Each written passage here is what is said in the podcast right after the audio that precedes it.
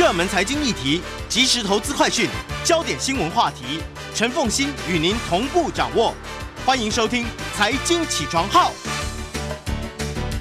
Hello，欢迎大家来到九八新闻台《财经起床号》节目现场，我是陈凤馨。经济学不选，今天要来谈的这个话题很火热，泰勒斯经济学。好，泰勒斯到底是谁呢？我如果去问泰勒斯是谁，我觉得会有会有超过一半的年轻人跟我说：“阿姨，你老了。”但是如果我去跟四十岁以上的人去谈泰勒斯，也应该会有一半以上的人，然后睁大眼睛问我说：“泰勒斯是谁？”所以你就知道泰勒斯现象刚好是一个很重要的一个。测试年代的重要指标，但是它可以成为这样的重要指标，背后很值得观察。但是更重要的是，它本身就是一股经济学。对，呃，前阵子 USA Today 美国的报纸贴出一个招，对，贴出一个招聘，他们要聘一个泰勒斯县的记者，哦，专门跑泰勒丝。你的工作只需要报道泰勒斯就好。年薪超过十万美金，哇！而且在此同时，USA Today 裁员六百人哦，哦，裁员六百人，然后增加一个员额，专门报道泰勒斯。USA Today 当然是以报道软性新闻哦作为最重要的发行标的，然后呢，他们是以图片见长的，所以对于这些娱乐新闻，他们过去一向砸重金。可是你刚刚提的，因为纸业。呃呃，纸媒表现不好，所以他还在裁员。对，裁员六百人，可是要高薪聘请一个记者，专门跑泰勒斯的新闻。对，这个是史无前例。那今年六月，美国联准会费城的分行发表报告，说泰勒斯是推动美国城市经济的重要推手。这是联准会认证，这是联准会认证的。啊。那所以，我们还是简单介绍一下，因为可能还是有些听众朋友不知道泰勒斯是谁。那他是美国，我觉得当今全世界最红的创作歌手跟音乐制作人。他现在才三十三岁，然后已经出道了十七年。三十三岁出道十七年，所以他十六岁就出道，而他这十七年他红了，其实他就红了十七年，就红了十七年。可是他最厉害的是，他刚出道应该还。不算是创作歌手，他在 Instagram 的粉丝追踪有两亿七千万人，然后把他所有的社群媒体加在一起，不重复的粉丝有将近四亿人。哇，对，那他比比美国人口还多哎。对对对，他现在之所以会成为风潮，是因为他从今年三月开始推出了 Eras Tour 演唱会，做全球巡回。那第一阶段是三月到八月在美国，原定。要演出二十多场，最后是五十几场坐收，嗯，然后创下非常高的这个票房记录。嗯，对。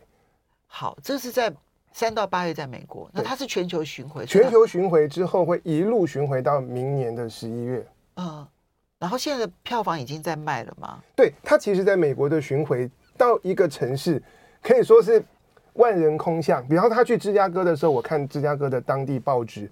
所有的旅馆房间客满，嗯，应该周边的城市也客满，因为附近的人大家就是蜂拥过去，然后就带动了整个城市，呃，餐饮、旅游、其他的休闲这样子的消费。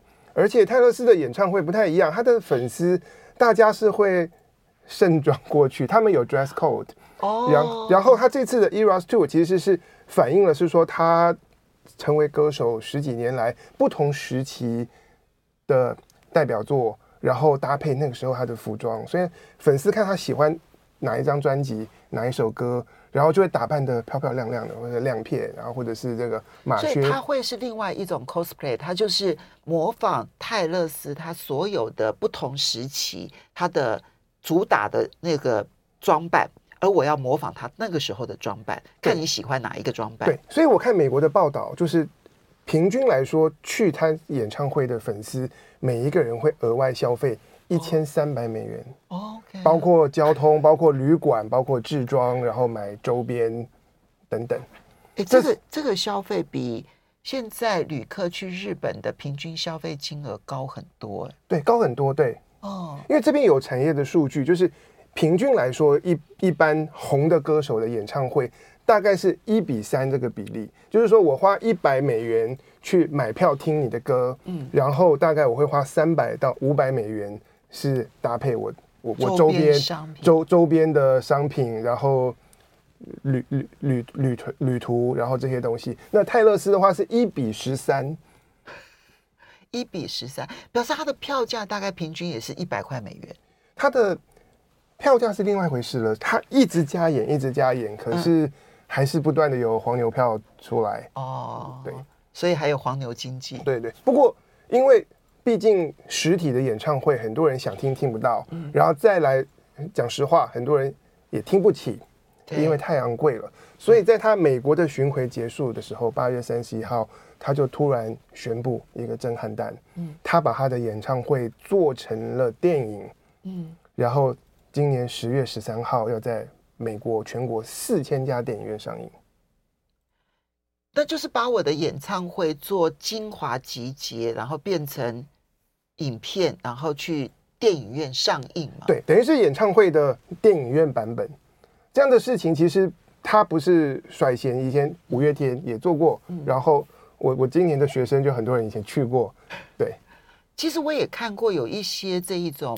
嗯呃，这种娱乐表演啊，那他就是包厢，他等于就是也在电影院卖票，对。然后他卖票，但是并不是这一种，就是已经形成影片的形态，他是直播连线，OK，去连线那一个嗯直演唱会的现场。其实，在那个华纳微秀有几个电影的设备可以做到这个样子，对。不过他今年的情况不太一样，就是他是有、嗯、有聘导演。然后有专门的制作成演唱会电影，他的想法就是说，演唱会很多人想听没有机会，那我就在电影院播放。然后我的票价很亲民，不到二十美元，嗯然后我可以一直播播播播播到所有喜欢我的人都看过为止。结果这件事情在美国的电影圈造成震撼吗？造成震撼，因为。他是八月底才宣布啊，然后他没有透过任何大片场的发行商，他就自己电影他是自己聘导演自己制作，然后电影院的发行他是自己谈，嗯，自己去谈院线，自己谈院线，其实都是他爸爸谈，Scott Swift，Scott Swift 他爸爸好厉害哦，他爸爸是一个银行家，那个伊伊隆马斯克有时候就他就语不惊人死不休，就说泰勒斯是靠爸。因为他，因为后面帮他打点所有这些大小事务的，其实都是他爸爸跟他妈妈。那要他爸爸很厉害才行啊。对，其其实其实也需要他自己本人很厉害。对，因为作为创作型歌手来说的话，对，所以他们绕掉了这个发行商，然后。电影院都买单吗？呃，他们一开始是跟 AMC，就是美国最大的连锁戏院谈，后来等于是 AMC 担任发行商的角色，帮他们再去接洽美国其他像喜满客啊、Regal 这些其他的戏院。嗯，然后前天又宣布，全球一百多个国家七七千五百家电影院都会上映，包括台湾。听说台湾的票房已经卖完了，台湾是十一月三号啊，对。对 好，所以。等于是电影院线这件事情，让他再热一波，他就又创造了另外一个经济发就消费的一个管道。对，而且他这么一做，让电影产业的人开始觉得有点害怕，就是这个产业的规则，然后过去我们的产业分工好像就被泰勒斯打破了。他们会觉得。人们就会因此去电影院不看他们的电影，然后去看泰勒斯的演唱会电影吗？会，因为环球影 环球影业今年十月份的重点大片叫做《大法师信徒》，因为十月份是这个万圣节的季节嘛，所以各种的恐怖片啊、奇奇怪怪的电影都是。大法师是很经典的片，对，大法师很经典。然后就是 NBC Universal 跟他们的串流平台 Peacock，我看美国的报道是花了四亿美元。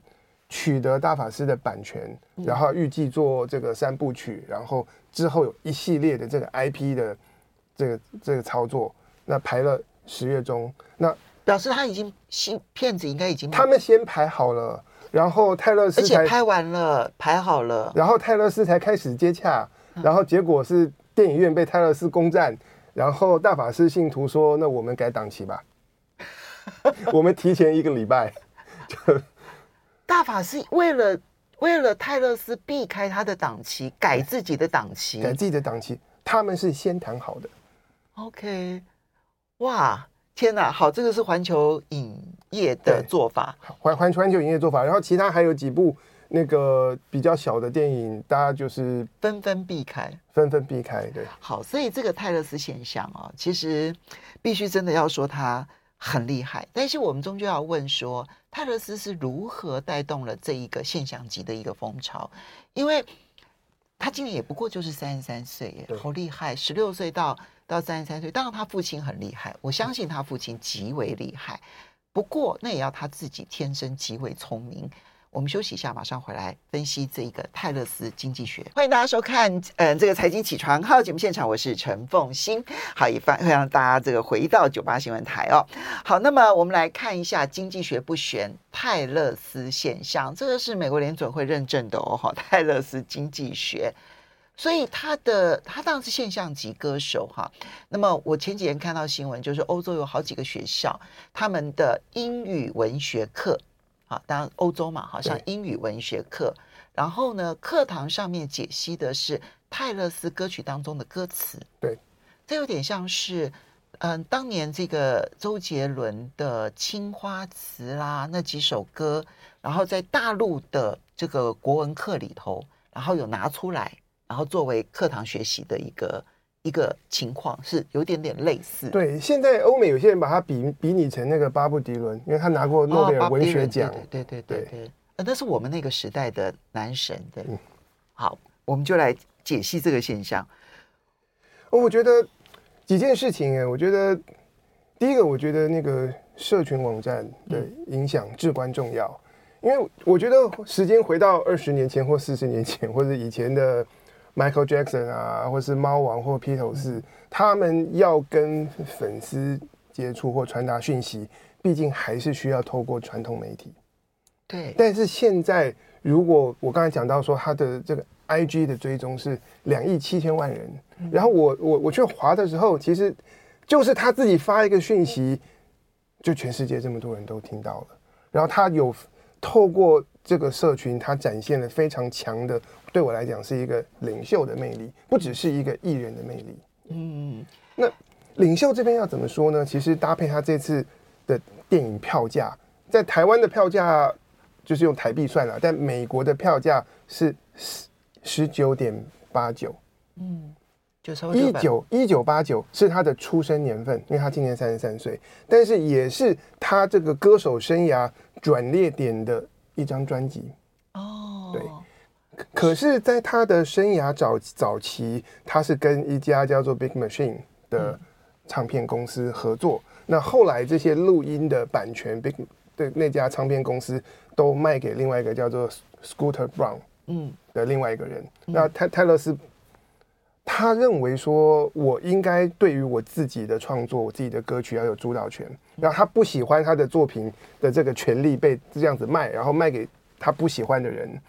所以他这几年开始推出重录计划，嗯，把他早期的歌，把他早期，然后那时候专辑的录音版权是在别人手上的，嗯，因为词曲都是我的，我可以再重新诠释、重新录音，然后重推专辑。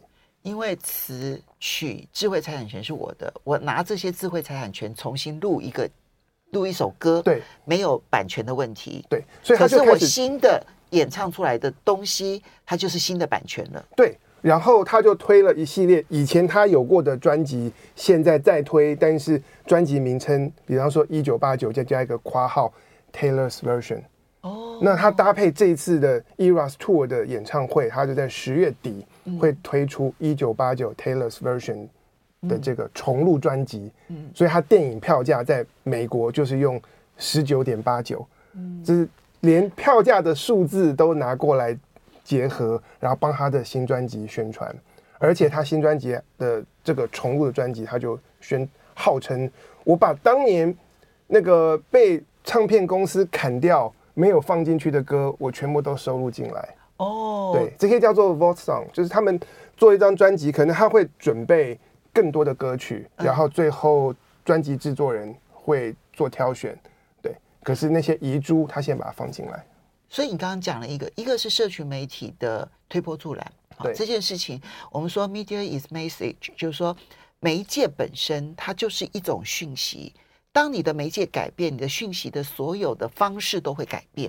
对，所以反而改变了你的讯息的内容。其实泰勒斯就是很标准的一个状况。你说他的 IG 的追踪人数两亿七千万人，你刚刚比拟了，比如说猫王啦、Michael Jackson 啦，哈，这些人，我认为 Michael Jackson 在最盛时期，他的粉丝数也绝对超过两亿七千万人。可是他没有那个时候没有这样的科技跟平台。那个时候有这个科技平台，他也许会做到跟泰勒斯类似的事情。可是那时候没有这种科技平台，所以 Michael Jackson 还是传奇。可是你看到不同的科技形态，就形成它的现象级的经济状况不一样。对，嗯，所以刚刚讲到第一个是这些社群网站，让他可以直接面对粉丝，然后更加的扩大了他的规模跟影响力。然后再来，我们从他重录旧专辑，然后要来对抗。要要来，对要来夺回他对这些专辑的所有权。主导权。我们可以看到他背后那个非常强悍的那个个性，而这样的个性对很多的粉丝来讲是非常有魅力的事情。你喜欢听他的歌吗？我以前呃，他有几首我蛮喜欢的，可是我没有系统特别研究的，我没有特别研究。对，嗯，那你觉得他的浪潮的现象背后原因是什么？就前面我们讲的是它所形成的经济现象，对。但你觉得它背后的浪潮因素，除了有科技上面的特殊的环境之外，对它的浪潮因素有哪一些特别我们值得关注？就是刚才我我讲到的，他所展现的这个个人特质，而这个特质会透过他重录专辑，或者是再早几年那时候。跟这个音乐串流平台，他觉得那个运作的模式对歌手不友善，嗯、所以他会选择说我的歌曲就从 Spotify 嗯。撤掉，嗯、就是这这这样子的这个 personality，我觉得是很吸引吸引人的，或者是年轻一辈的歌迷。然后再来他的作品，我觉得那个那个才华本身是毋庸置疑，而且他所横跨的类型嗯。是很多元，就像他这次的演唱会是三个半小时。而且这个美国媒体的报道说三十八三个半小时，但是每一首歌都是脍炙人口的，就是哦，对可见了他红的歌有多少？对，啊都是他自己唱的，他都没有中间请人家自己作曲作词。不，我意思是说，在演唱会现场都没有就是旁人辅助他唱吗？应该是自己唱。我们到时候在台湾看电影就知道。哦、对对对，因为我有看过一些演唱会。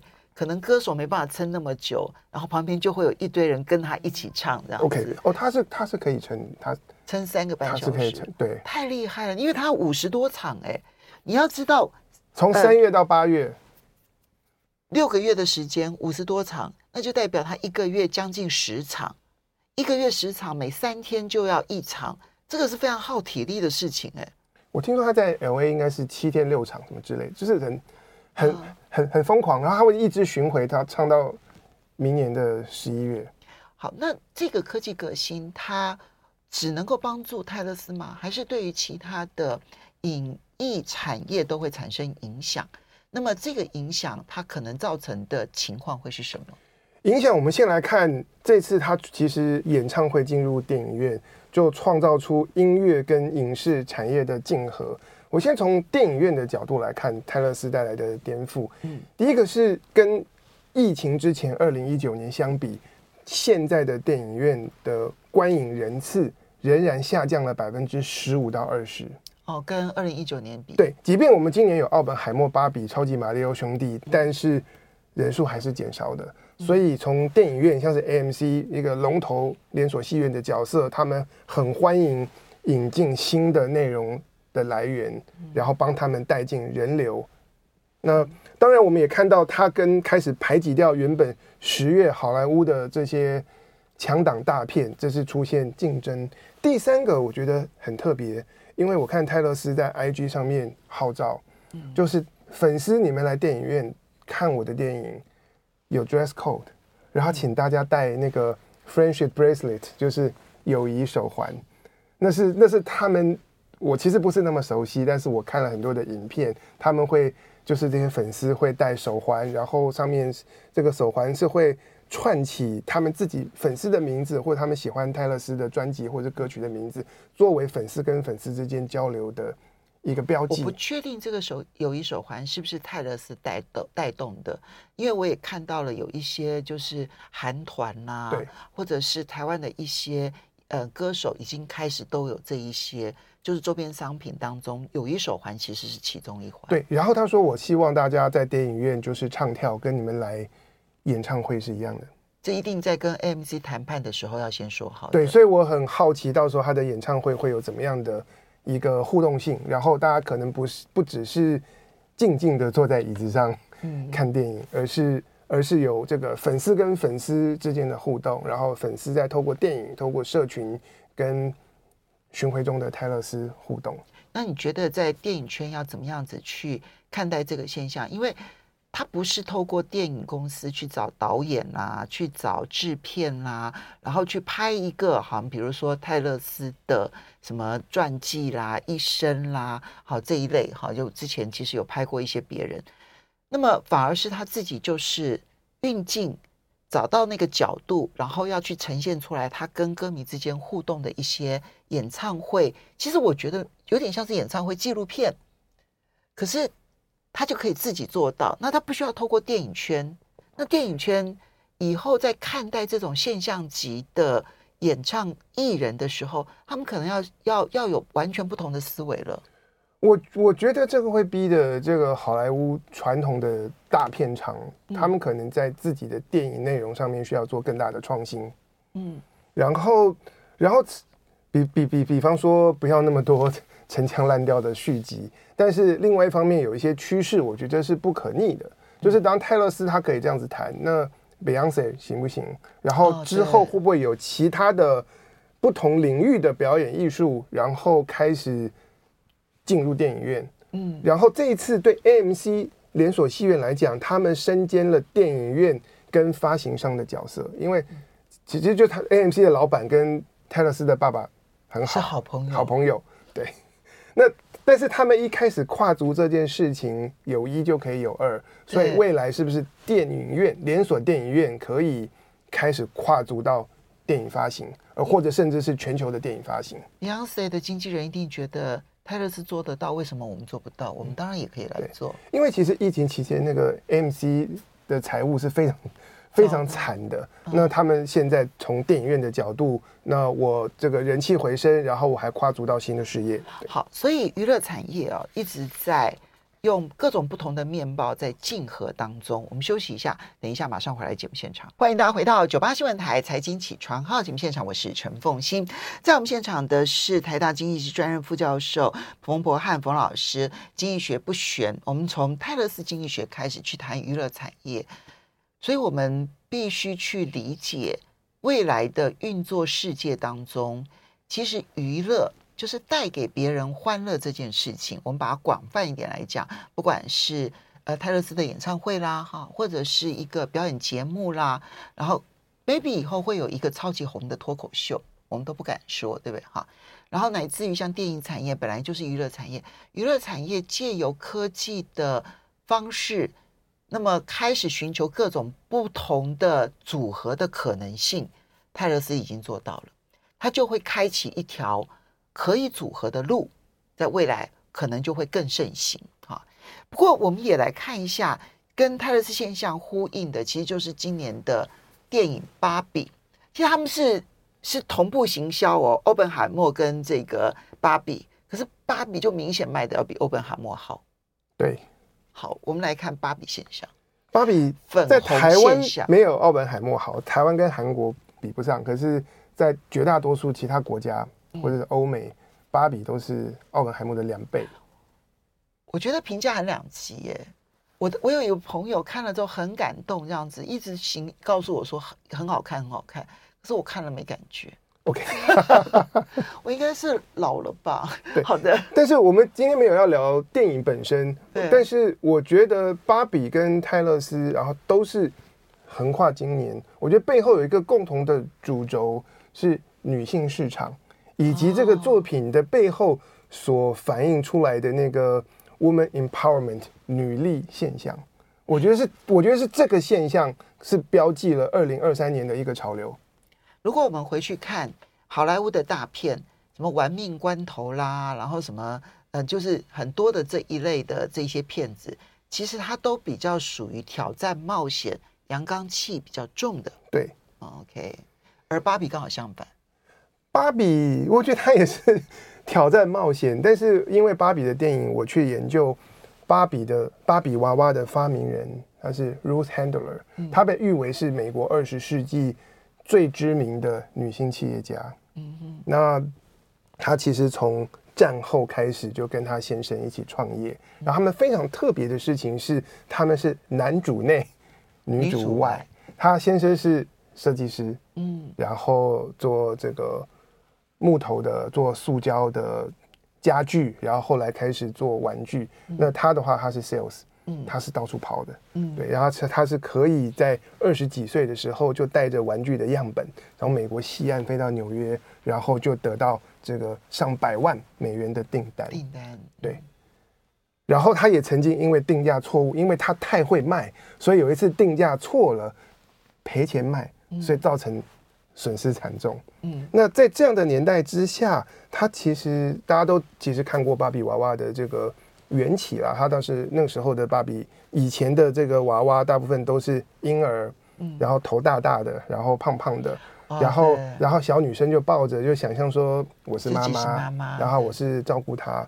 那 Rose 她就觉得说，小女生的想象应该。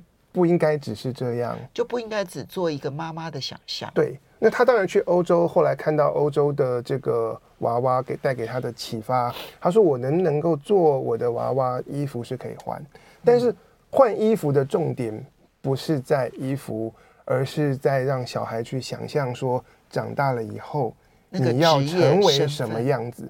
所以在芭比娃娃的背后，我们今天可能看到他觉得金发，然后身材要好，什么之类。可是当年他背后在推的是 “Girls can do anything”，女人可以做任何事。对，你可以，然后你的想象可以没有极限。他是在这个背景之下来行销，这个中心思想之下，在西方把芭比娃娃的风潮带起来。所以芭比娃娃因为她的美丽身材啦等等的，曾经一度被认为是物化女性。可是事实上，它的原始点反而是一个女力出发的，对，刚好完全跟后来对她的批评是完全相反的。对，然后有一些芭比娃娃物化女性，一些走歪的东西，其实是发生在 Ruth 她一九八零年、一九八零年，哎，等一下，一九七零年代离开美泰尔之后。对，他那时候因为遇到石油危机，然后不景气，然后这个公司已经上市了，业绩不好。结果他是少见的是做假账，是把坏的业绩然后报高，大家都是把好的业绩报坏要逃税，然后他是反过来，然后后来被调查，他就。他就被迫离职，然后那时候他也遇到癌症的冲击。在他离开以后，因为毕竟那个玩具产业跟美泰尔内部都还是男性主导的，所以在他离开之后，他们推的芭比娃娃有有出现过那种 I love shopping。或者是 Math class is tough，数学好难啊！我喜欢购物。然后工程师的芭比娃娃，他他会说那个我要完成工作都必须要靠 Brian and Steven，都是要靠我的这个男性朋友，我才能够做好我写程式的工作等等。那就是整个我们可以想象整个产业，或者是在很长一段时间是笼罩在这样子男性为主的视角之下，所以这就让 Ruth。在他所策划、所推出芭比娃娃的那段时期，以及让现在芭比电影所呈现的这种这个呃反对这种父权社会的这样的价值观，就变得更加的这种汹涌澎湃，然后可以引起很多观众的共鸣。所以，芭比娃娃在那段期间去福音所谓的男主外女主内的价值，然后让女性的表现当中。刻意的示弱，然后刻意的福音他周边的男性这一段歪路，从 Ruth 的角度来讲歪了，然后可是这一次的芭比这部电影要把它导正回来。